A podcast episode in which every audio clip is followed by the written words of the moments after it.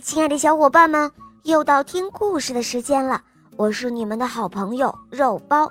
今天的故事啊，是申敏熙小朋友点播的，我们快来听听他的声音吧。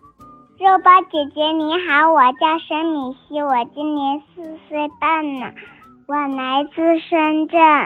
我今天想点播一个故事，故事的名字叫《小尾巴鼠的香葡萄》。我喜欢小肉包童话《萌猫森林记》，还喜欢《恶魔岛狮王复仇记》。嗯，小宝贝，那你想不想跟着小肉包一起去《萌猫森林记》里探险啊？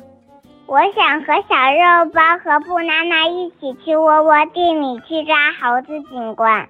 嗯，小肉包在窝的窝窝地流浪的时候啊，可没少被那个猴子警官欺负呢。好吧。那我同意了，就让布拉拉和小肉包一起去接你，然后去制服那个猴子警官吧，好吗？好的，谢谢肉包姐姐。下面呢，我们就先来收听你点播的故事，就由我来为你播讲哦。谢谢肉包姐姐，么么哒，我爱你。下面请收听《小尾巴鼠的香葡萄》，播讲，肉包来了。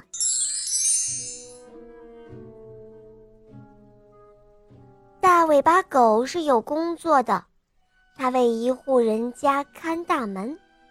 大尾巴狗尽职尽责，不管是小主人还是老主人，都非常喜欢它。而小尾巴鼠呢，它却是没工作。它看到大尾巴狗得到人的尊重和爱护，小尾巴鼠非常羡慕。唉，我也要找一份工作。小尾巴鼠心里想着。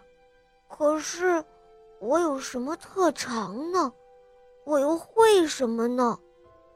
就这样想着，小尾巴鼠就泄气了。因为小尾巴鼠没有什么特长，它不会拉车，也不会耕田，也不会磨面，它只会磨牙。它可不是像牙医那样为别人磨牙，它的牙齿容易长长，很难受，它就啃一些东西，让自己的牙变短一些。大尾巴狗看了，说道：“你这个可算不上什么特长，特长是指某一种技能或者技巧，磨牙只能说是你的生活习惯。”哦，那我一点用也没有了。小尾巴鼠听着，伤心难过极了。哎呀，老朋友，不要这样，天生我材必有用。你先回家去吧，下班之后我去看你。大尾巴狗说道。小尾巴鼠的家里非常非常的乱，已经很久都没有收拾了。哦，家里这个样子，乱糟糟的，这可怎么接待好朋友啊？小尾巴鼠一边看着乱七八糟的家，一边嘀咕着。于是他马上开始动手整理房间。小尾巴鼠打扫了屋子，洗了床单，擦亮了桌椅，还有餐具。干完这些事情。家里马上就焕然一新了。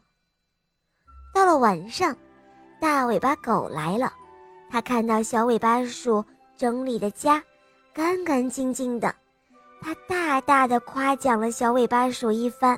他说：“我的朋友，你收拾的可真干净，你真了不起。”谢谢你，我就是觉得有一个整洁温馨的家。感觉真好，今天得到了好朋友的夸赞，小尾巴鼠开心极了。在小尾巴鼠家的后面有一块荒地，我要让它变成葡萄园。小尾巴鼠心里想着，因为啊，它喜欢吃酸酸甜甜的葡萄，所以它有了这样一个计划。让我的家变得更漂亮，让大尾巴狗更加喜欢我的家。说干就干，小尾巴树清除了杂草，平整了土地，还有松土。它每天都很忙，土地又松又软。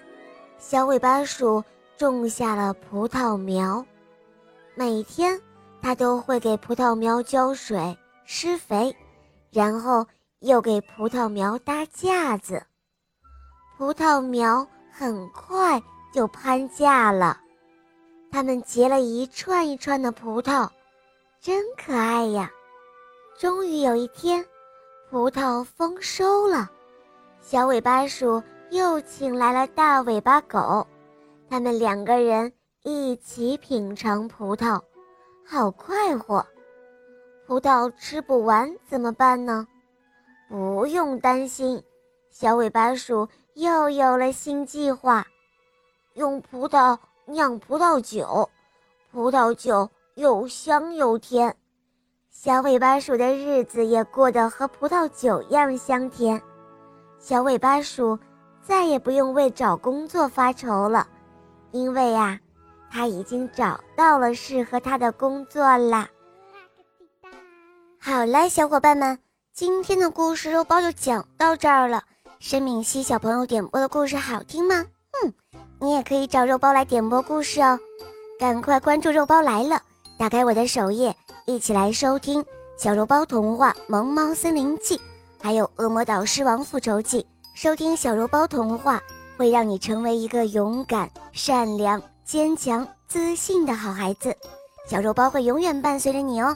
好啦，申敏熙小宝贝，我们一起跟小朋友们说再见吧，好吗？小朋友们再见啦！祝大家新年快乐！